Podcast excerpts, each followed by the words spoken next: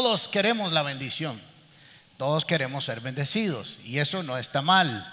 Está bien buscar la bendición de Dios. El problema que nosotros tenemos en referencia a la bendición de Dios es que no hemos recordado o no hemos hecho conciencia o no entendemos que la bendición tiene dos caras, el que bendice y el que es bendecido, tiene dos lados y no siempre tienen la misma intención y el mismo propósito.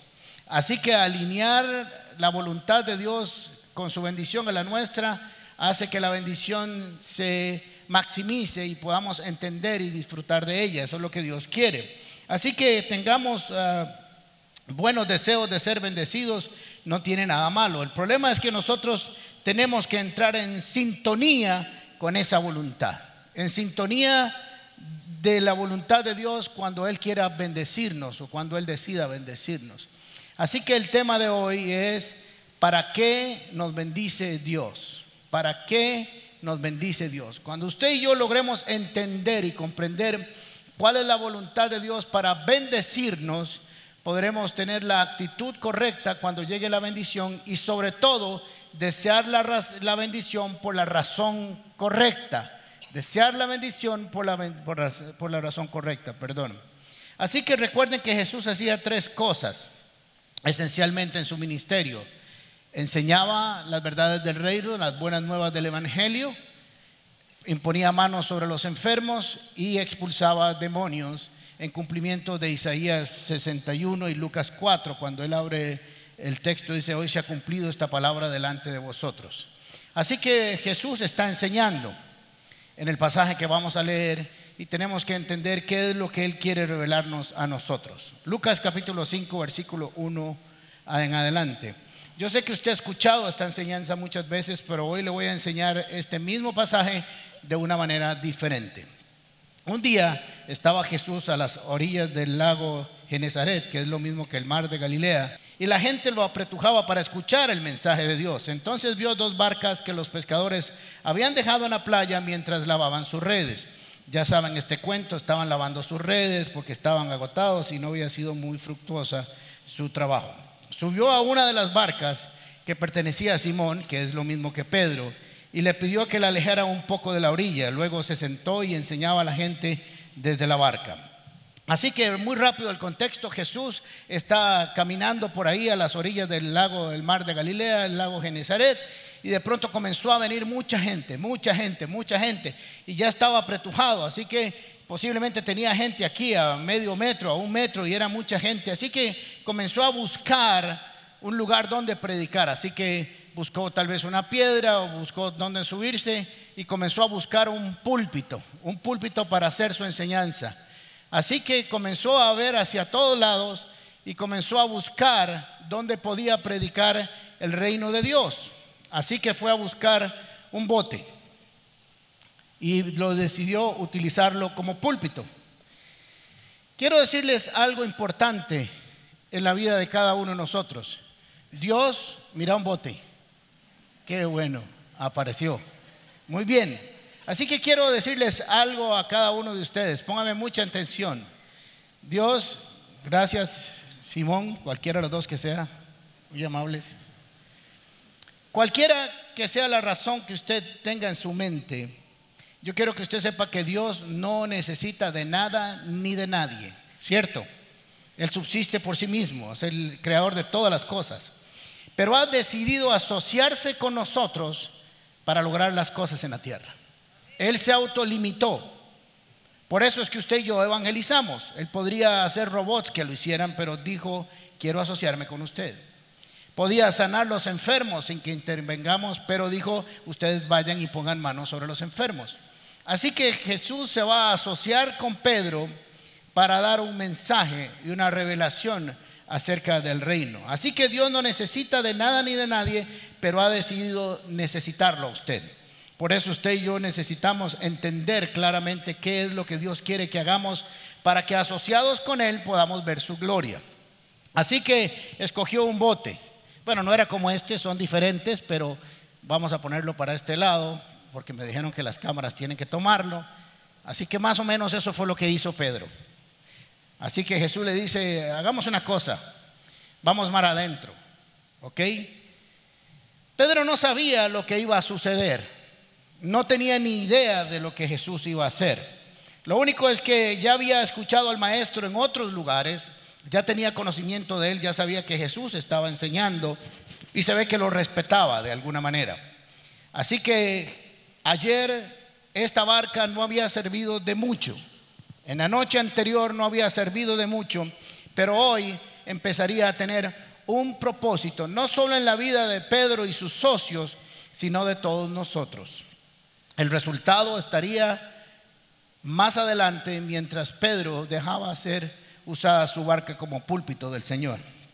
Así que ahí está Jesús enseñando. Tenemos que entender qué es lo que está sucediendo y cómo está sucediendo. Jesús está aquí en la orilla, se monta en la barca, pues espero no caerme aquí, y le dice, Pedro, echa esta vara un poco para atrás. Así que Pedro eh, obedientemente agarra la barquita, la echa para atrás, la pone ahí y Jesús se sienta en la punta. Eso dice el texto. Y comienza a enseñar. Les vengo a revelar el reino de los cielos, la gracia de mi Padre. Yo soy el Mesías, soy el cumplimiento de Isaías 61 y toda la revelación. Soy la palabra de Dios. Y ahí está Pedro sentado aquí en la lanchilla.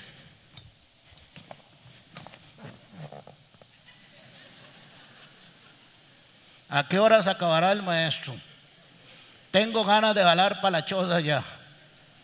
He trabajado toda la noche.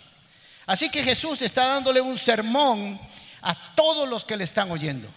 Está teniendo un estudio bíblico. Está dando un mensaje. Está teniendo una casa paz a la orilla del mar de Galilea. Así que muchas personas lo han escuchado, tantas que la tenían apretujado. Pero cuando terminó de hablar las cosas cambiaron. Lucas capítulo 5, versículo 4 en adelante. Cuando acabó de hablar le dijo a Simón, lleva la barca hacia aguas más profundas y eche allí las redes para pescar. Así que él le dijo, maestro, hemos estado trabajando duro toda la noche y no hemos pescado nada, contestó Simón. Pero como tú me lo mandas, echaré las redes. Ahora, tenemos que entender lo que está sucediendo. Pedro está solo con Jesús en la barca. Dice el texto que se montó en la barca de Simón y le dijo a Simón que la echara un poco más adentro a la hora de predicar. Así que en esta barca están solo dos personas, Simón y Jesús.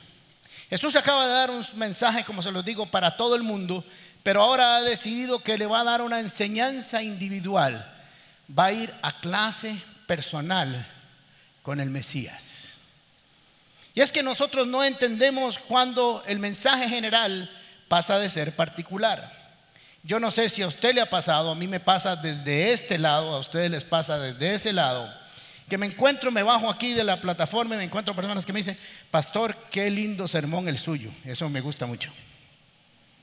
Pero me encuentro después subiendo las escaleras a otras personas que me dicen, pastor, hoy Dios me habló. Son dos cosas totalmente diferentes. Una cosa es un lindo sermón y otra cosa es que Dios me haya hablado a mí. Así que lo que Jesús le está diciendo, mira Pedro, le acaba de dar un mensaje a todo el mundo. Todos me escucharon, incluyendo usted que estaba en la marca conmigo. Pero ahora vamos a llevar esta palabra a aguas más profundas, a las aguas de la revelación, a tu palabra. Tenemos que entender lo siguiente y yo quiero que usted procese esta información. Después de una larga noche, estoy hablando alegóricamente, después de un tiempo difícil de trabajar arduo, cuando el Señor te dice que vamos de nuevo, es para darte lo que andas buscando. Hmm. ¿Me entendieron? Cuando Dios te dice, después de un largo tiempo de batalla, que vamos a volver adentro otra vez, es porque tiene una revelación para tu vida. Así que no se niegue a ir mar adentro. Así que ahí está Pedro, posiblemente ah, confundido entre lo que está pasando, no está entendiendo. Primero le pidieron la barca para ser utilizada para un púlpito, pero ahora voy a salir a pescar. Le voy a decir los tres procesos que se dan en nuestra vida. Primero recibimos información que viene con el sermón. Usted ahora está recibiendo información. Después esa información debe bajarle al corazón, al entendimiento y se convierte en una revelación. Así que pasamos de la información a la revelación, al entendimiento, para después pasar a la instrucción, que es ponerla en acción.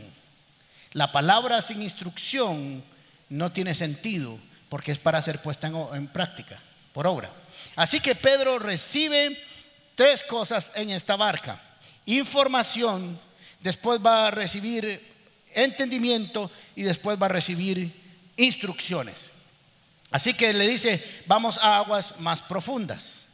Así que yo me imagino que cuando Pedro escuchó eso, está sentado ahí. No quiero hablar mal, pero yo estoy pensando en alguien que está cansado, que está cansado como algunos de nosotros de venir a la iglesia por años y parece que las cosas no suceden. Parece que estamos muy cansados, muy agotados que hemos remado toda la noche o que hemos eh, trabajado duro y no vemos el resultado de nuestros esfuerzos y recibimos una instrucción más. Tal vez como este sermón, es uno más, pero si usted se dispone puede ser el sermón de su vida. Eso está en sus manos, no está en la mía. En la mía está predicar y prepararme. Es doloroso. A veces yo calculo que yo duro unas 15 o 18 horas preparando un sermón para que el miércoles a muchos de ustedes se le olvide. Pero lo sigo siendo con el mismo amor. Gracias a la tecnología lo puede volver a oír tres veces más todas las veces que usted quiera. Así que entonces Pedro pudo pensar, hoy no, esto ya lo intenté, esto no va a funcionar. Estoy diciendo, estoy supusiendo y suponiendo que ese fue un lapsus brutus. Se fue el Espíritu Santo en ese momento, dije la estupidez y volvió. Muy bien. Así que eso ya lo intenté por un rato. Esto no va a funcionar.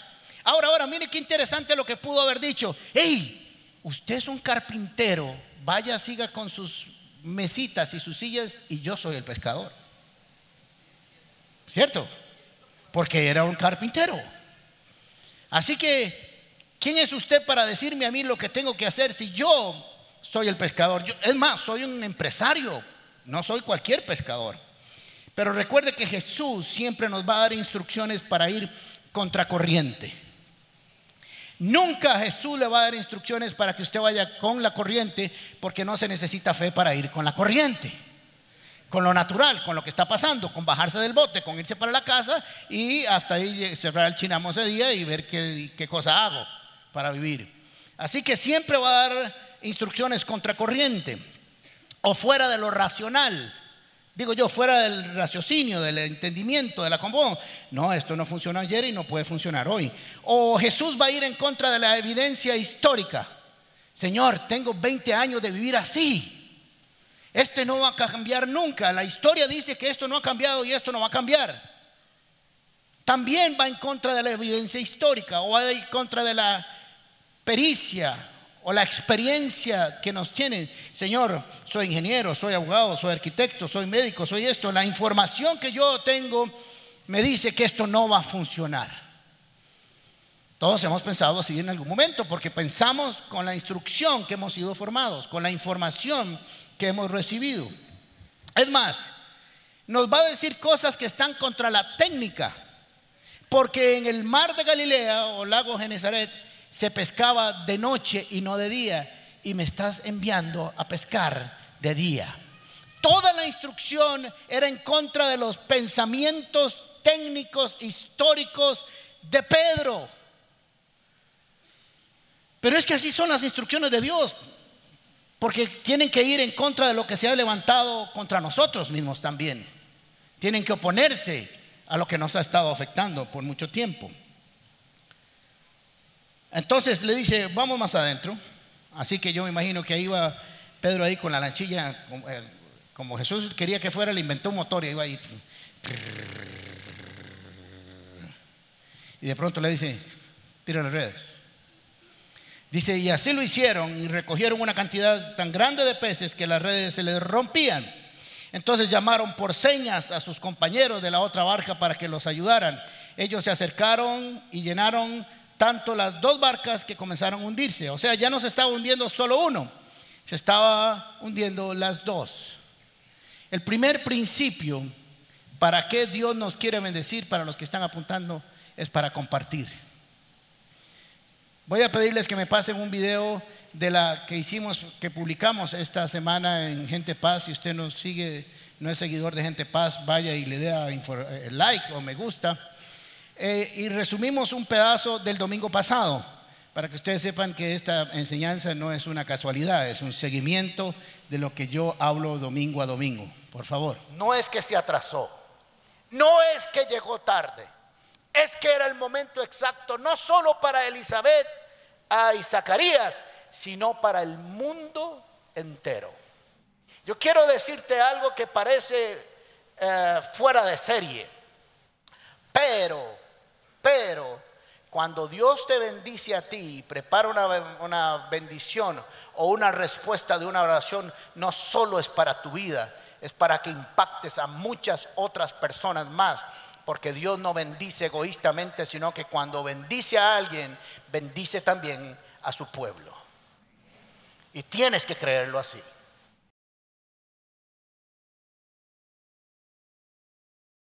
Así que Dios nunca alimentará el egoísmo, el egocentrismo, la avaricia, la mezquindad y la codicia. Nunca la va a alimentar. ¿Y cómo nunca la va a alimentar? Dándote para que compartas. La bendición es para compartir. Génesis capítulo 12, versículos 1 y 2. El Señor le dijo a Abraham, deja tu tierra, tus parientes y la casa de tu padre y vete a la tierra que te mostraré. Haré de ti una nación grande y te bendeciré. Hasta ahora todo está lindísimo. Y haré famoso tu nombre, extraordinario, y serás una bendición. Vas a compartirlo. Todo esto que yo te voy a dar, lo vas a compartir. Así que tenemos que entender que el primero de todos los para qué es para compartir. Y es que la bendición tiene un círculo. La bendición viene a nuestras vidas para traernos una revelación que quién es Dios, ahora se los voy a enseñar. La bendición llega a nosotros para que nosotros seamos canales de bendición y vuelva a cerrarse el círculo. Con eso, cuando nosotros bendecimos a otros con nuestra bendición, estamos enseñando el Dios que tenemos. Estamos dando testimonio del Dios que conocemos, del Dios que nos bendijo y te estamos diciendo a ti que también tienes que conocerlo para que no solamente recibas bendición, sino que seas bendición para otros. Así que no deje de cerrar ese círculo de la bendición. Cuando usted recibe la bendición solo con el objeto de, de que es mío y solo para mí, está maleándola, está corrompiéndola, está contaminándola, la está adulterándola, está infectándola, está descarrilando del propósito de Dios. Así que yo te pregunto, ¿qué has hecho con todas las bendiciones que Dios te ha dado? ¿Qué estás haciendo? Son para compartir a otros también. ¿Qué estás haciendo? ¿Qué has hecho? ¿Qué has planeado hacer con lo que Dios te ha bendecido? Porque el principio de la transferencia de las bendiciones es totalmente bíblico. Yo le leí solo un pasaje, pero podríamos pasar toda la mañana haciéndolo. Ahora, voy a darles un volado, como decimos los ticos, para que suene con más glamour un tip. ¿Ok? Si usted quiere recibir las bendiciones de Dios lo más rápido y mejor posible, haga dos cosas. Uno, ore por ellas. Uno, ore por ellas. Y segundo, al mismo tiempo ore que el Señor le diga cómo va a transferir usted parte de esa bendición.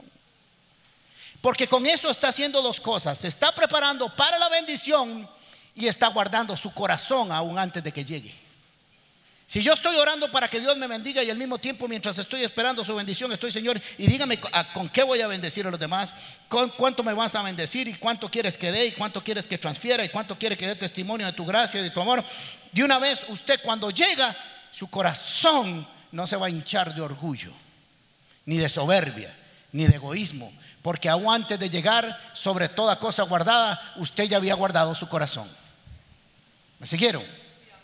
Así que hay que orar con sentido, con entendimiento. Así que yo creo personalmente que llegará más fácil y más rápido la bendición y cumplirá su propósito, el círculo de la bendición, para que Dios después vuelva a darte otra vez, para que vuelvas a bendecir a otros. Entonces, capítulo 5, versículo 8. Al ver esto, Simón Pedro cayó de rodillas delante de Jesús y le dijo, apártate de mí, Señor, soy un pecador. es que él y todos sus compañeros estaban asombrados ante la pesca que habían hecho. Ahora, quiero decirle algo muy interesante. Jesús está con Pedro solos. Ellos salieron a pescar solos. Así que bajo el concepto de Pedro, una vez que la bendición sopló una revelación, ponme mucha atención, la bendición sopló una revelación de quién era Jesús. Porque inmediatamente él entendió quién estaba en su barca. Y bajo el concepto hebreo, lo impuro no puede vivir con lo, con lo, puro, lo santo con lo profano. Así que si alguien se iba a morir en esa barca era él. Isaías capítulo 6, uh, cuando eh, eh, hay una revelación del reino de los cielos, dice, ay de mí que soy muerto, porque mis ojos han visto el Todopoderoso. Ellos entendían que cuando usted estaba delante de Dios y no estaba puro, usted moría. Eso era el principio del lugar santísimo cuando llegaba el sacerdote sin estar limpio. Así que entonces la bendición trajo una revelación de quién era Jesús. Ahora ya no era el carpintero, ahora no solo era el maestro que le pidió el púlpito, ahora era alguien que dijo, Dios mío, y cayó de rodillas. Mire qué interesante cuando entendemos ¿Para qué es la bendición? Pedro no dijo, voy a hacer más dinero. ¡Uh, qué gran milagro! ¡Oh, cómo me bendijo Dios! Alabado sea el Señor. Voy a comprar dos lanchas más. En el concepto del pasaje de Pedro. O voy a contratar más personal. O voy a comprar más refrigeradoras porque no tengo donde meter los pescados. No dijo eso. Pedro entendió bajo la revelación de una bendición milagrosa, porque hasta ahora Pedro, Pedro no había recibido ningún llamamiento, que quede claro, ¿ok? Todavía él no había sido llamado. Así que en su mente no estaba a seguirle cuando está pasando todo esto. Solo está recibiendo una revelación de bendición después de no haber trabajado, de haber trabajado toda la noche y no haber recibido nada. ¿Estamos de acuerdo? Todavía no ha habido llamamiento. Así que lo que él está recibiendo es una revelación de una provisión milagrosa, de una bendición extraordinaria.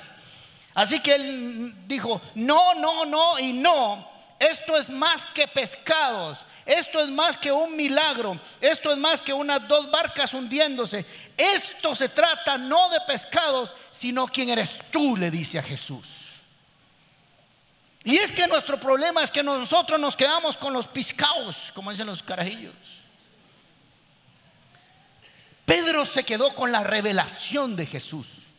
Le importó un comino, un pescado, los pescados. La segunda para qué, o el segundo para qué es porque la bendición nos lleva a la adoración.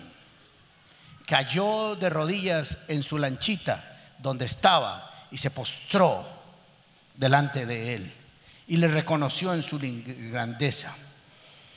La adoración empieza con la humillación, el reconocimiento de quién es Dios y quién soy yo. La bendición nos encausa adorarlo. Usted, que ha sido muy bendecido, debería ser el más grande adorador que esta iglesia tiene. No es que los otros no deban hacerlo, porque cada uno hemos sido bendecidos en nuestros niveles. Pero entre más bendición, más revelación, más adoración, más humillación. Porque eso es lo que nos trae la bendición a nuestras vidas. Nuestras vidas nos encausan a adorarlo, a entregarlo, a reconocerle su grandeza. El tercer elemento que nos va a revelar este pasaje es para qué Dios nos bendice. Es para reconocer nuestra pecaminosidad y la santidad de Dios. Pártate de mí, cae de rodillas y le dice, yo soy pecador, tú eres el santo, yo el pecador, tú el creador, yo la criatura, yo el limitado, tú el ilimitado, yo el que no puede nada y tú el todopoderoso, yo soy pecador. La bendición nos lleva a reconocer nuestra condición pecadora. No lo carga que somos por haber sido bendecidos. No. Todo lo contrario, la bendición viene para que nosotros reconozcamos que un pecador no puede hacer esas cosas. Pero que montado en una barca con Jesús y recibiendo sus instrucciones y revelación, sí lo puede hacer. Dios es santo, justo, amoroso, y nosotros tenemos que entenderlo. Dice Hebreos capítulo 7, versículo 7. Es indiscutible que la persona que bendice es superior al que recibe bendición o a la que recibe la bendición. Eso es lo que queda claro. Nosotros tenemos que entender que el que bendice es superior porque tiene la facultad para hacerlo. Esto relacionado con Dios. Por eso la Biblia dice que es mejor dar que recibir. ¿Ok? Así que Pedro entendió este pasaje, dijo, eres más grande tú, oh Dios, que yo. Ahora le voy a decir otra cosa interesante en la cual Pedro dice, y esto es según mi criterio además, porque él es pecador, por lo que había pensado minutos antes. Ese porque tú me lo dices es, voy a ser cortés contigo. Voy a ser cortés con un maestro. Pero esta vara no va a funcionar. Porque tú me lo dices. Nada más. No cuente conmigo en mi criterio técnico para decir que esto va a funcionar. Entonces, cuando se da cuenta que funciona, que él estaba equivocado, reconoce que su pecado es haber creído que él sabía más que Dios. Hmm. Ese es nuestro gran pecado regularmente, la soberbia, el orgullo de creer que nosotros sabemos más que Dios y que podemos decirle cómo hacer las cosas y las cosas que van a funcionar y las cosas que no van a funcionar. Porque tenemos que entender que cuando viene una bendición y un milagro coinciden dos cosas, el poder de Dios, su justicia y su amor. ¿Quiénes somos nosotros para decirle a Jesús lo que Él tiene que decir? Ahora entiendo, dice Pedro, que mis pensamientos no son sus pensamientos ni mis caminos, vuestros caminos, oh Dios. Que en mi corazón estaba equivocado y ese es el gran pecado que tengo en mi corazón. Ahora seguimos con Lucas capítulo 5. Recuerden, Pedro acaba de caer de rodillas. Versículo 9. Es que él y todos sus compañeros estaban asombrados ante la pesca que habían hecho. Y como también estaban Jacobo y Juan, ellos vinieron después en sus barcas, hijos de Zebedeo, que eran socios de Simón. Y le dijo, no temas, le dijo Jesús, ¿Por qué? Porque ya saben el temor de estar con alguien santo bajo el concepto judío. Ahora nosotros podemos venir a la iglesia como nos dé la gana y hacer cualquier vara y hacer, eh, eh, no importa, Jesús siempre me perdona. Es una vara ahí, es pura cosita muy linda, que él, sabe lo que soy yo. Pero el concepto hebreo era diferente. Lo santo había que respetarlo y lo profano no podía estar junto a él, había que separarlo. Así que están en la misma barca, así que Jesús le dice, no temas Tranquilo, no te va a pasar nada, desde ahora serás pecador de hombres, le dijo Jesús a Simón. Así que se llevaron las dos barcas a tierra y dejándolo todo, siguieron a Jesús. Ahora, muy rápidamente, siempre me he preguntado qué pasó con ese chorro de pescado. Nunca se lo habían preguntado. Ahora me dicen que todos se lo habían preguntado. Me he puesto a pensar qué se hizo. Si cuando en Juan capítulo 21 Recuerdan, Jesús está resucitado y Pedro está triste con sus equipos eh, pescando otra vez, haciendo catarsis en el mar. Jesús apareció en la playa y le dice, hey, ¿han pescado algo? No, ya desayunaron y no. Dice que ese, ese día pescaron 150 peces en lo que se supone que es un lago más pequeño. Así que me puse a investigar qué tipo de pez es el que se pesca ahí. Es un pez que nada, es revelación más poderosa. Pero más o menos ese pescado pesa dos kilos en promedio. Y si pescaron en un lago más pequeño 150 peces en una lancha, no seamos evangélicos, ¿verdad? Que todo lo multiplicamos. Digamos que pescaron 300 peces. 300 peces son un chorro pescados. A dos kilos por pescado, ¿quién no se quedó en matemáticas? ¿Cuántos son? ¿Cuántos kilos? ¿Cuántos? 600 kilos de pescado son un chorro de eso quemamos todos los que estamos aquí. Yo creo, y esto es criterio mío y lo pone entre paréntesis y lo raya y lo guarda ahí en un folder por si acaso llega al cielo y diga, mira, el pastor tenía razón, vea que vacilón. Que lo vendieron. Lo vendieron porque Pedro y Simón y Jacobo tenían una familia. Y les dijo, mientras ustedes me siguen a mí, sus familias van a vivir de esto. No lo dice ahí, pero no creo que Jesús haya hecho esto para que se pudriera en la playa. Y era de ellos, les pertenecía.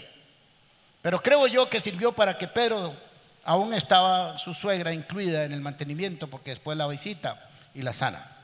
Pero eso es nada más unas gotitas del saber del pastor. Muy bien.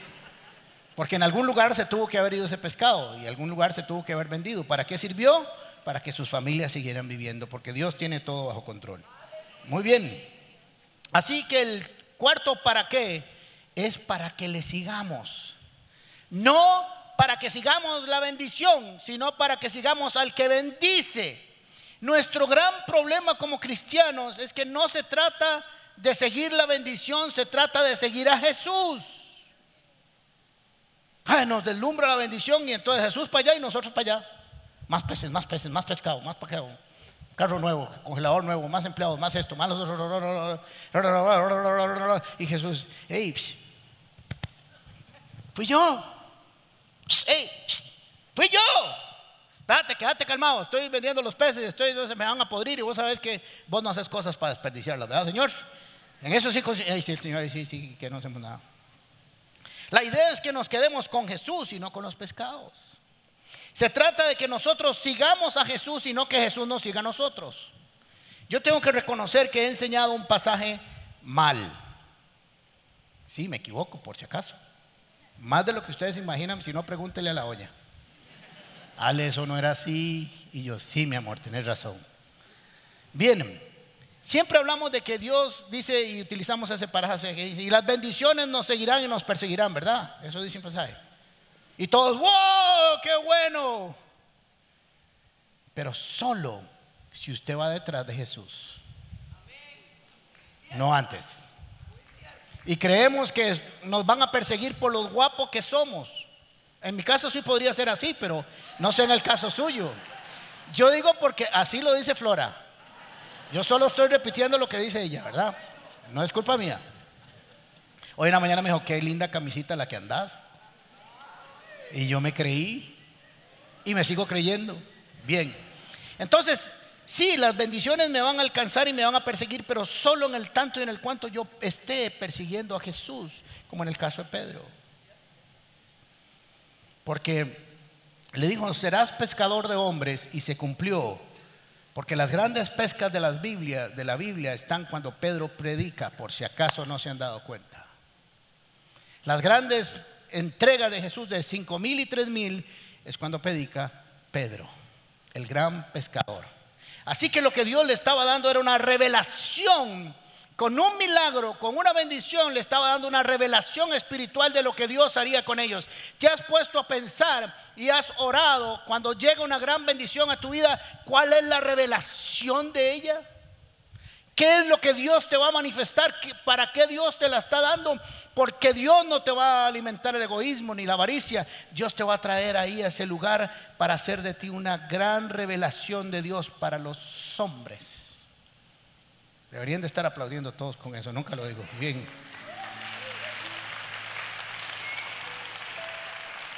Pedro entendió que no podía amar más los pescados que al maestro. Eso le pasó al joven rico. El joven rico llegó y le dice, Señor, ¿qué de hacer para heredar la vida eterna? Qué gran pregunta. La pregunta de toda la humanidad, la pregunta que todo el mundo se tiene que hacer y espero que cada uno de ustedes y los que están nos viendo por internet se la hagan, ¿qué debo hacer para heredar la vida eterna? Ahora, en el contexto de la pregunta de Jesús, de la respuesta, tenía un sentido especial todavía. Le dice, ¿conoce los diez mandamientos? Y le dice, sí, pues, todos me los sé, y desde carajillo todos me los he comido gato, le dice el Señor. Solo que tienes un gran problema. Ahí adentro de tu corazón hay algo malo. Afuera todo se ve muy lindo, pero ahí adentro hay algo malito, malito. Está el doctor malito ahí. Le dice, ve y vende todo lo que tienes. Dáselo a los pobres, a los necesitados. y me sigues. Algunos expertos creen que Jesús solo lo estaba probando para ver, para que él se diera cuenta cuando dijo, todo lo he cumplido, pero le faltaba uno, el principal, amar a Dios sobre todas las cosas. Amaba más al dinero. Así que el joven rico decidió quedarse con los pescados, pero no seguir con el maestro. Ahora, la pregunta mía para ustedes y la pregunta del Señor esta mañana es, ¿para qué piensas que el Señor te bendice? Nuestro gran problema es buscar la bendición sin terminar en adoración. Nuestro gran problema está buscar la bendición sin reconocer nuestra condición pecadora. El problema de nosotros está que queremos la bendición para nuestra propia exaltación y no para nuestra humillación. El problema de nosotros está en que seguimos las bendiciones y no al que nos bendice. Y por eso se perturba, se distorsiona, se pervierte, porque Dios nos bendijo. Ustedes me han oído decirlo muchas veces, gente que viene aquí diciendo, Señor, quiero una casita, quiero una casita linda, quiero una casita hermosa. Y de pronto vienen y me dicen, milagro, pastor, milagro, el Señor me la dio. Y pasan meses y no los volvemos a ver. Y lo veo por ahí un día y le hacen a uno así. Yo no vine para juzgar, les hubiera dicho yo. ¿Y cómo estás? ¿Y cómo te ha ido? No he vuelto, ¿verdad? Pues yo no le estoy preguntando eso. Le estoy preguntando que cómo te va. Ustedes saben que yo soy medio atarantado, por si acaso, yo sé que todos los... Y hago unas combinaciones de palabras y a veces voy a decir cómo te va o cómo te ha ido y lo digo tan rápido, digo cómo te has ido. O cuando voy saliendo digo hola en lugar de decir hasta luego. Pero me dicen, y ya que me dio la oportunidad, le pregunto, ¿y por qué no has vuelto? Para saber si yo puedo hacer algo para que vuelvas. Es una pregunta pastoral, no de inquisición. Me dicen, es que no podemos salir porque no la podemos dejar sola.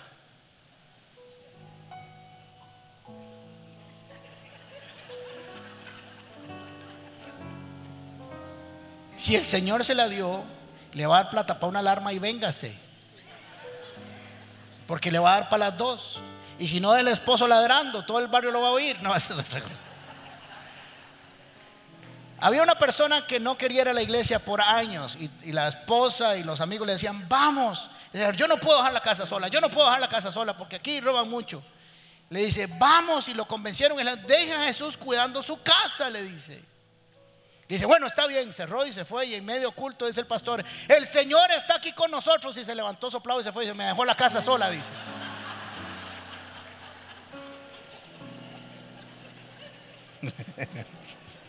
Así le pasa a más de uno. Así que es para compartirla, es para caer arrodillados en adoración, es para reconocer nuestra pecaminosidad y su santidad y es para seguirle. ¿Qué has hecho y qué estás haciendo y qué vas a hacer con la bendición de Dios? Gracias por acompañarnos en Comunidad Paz.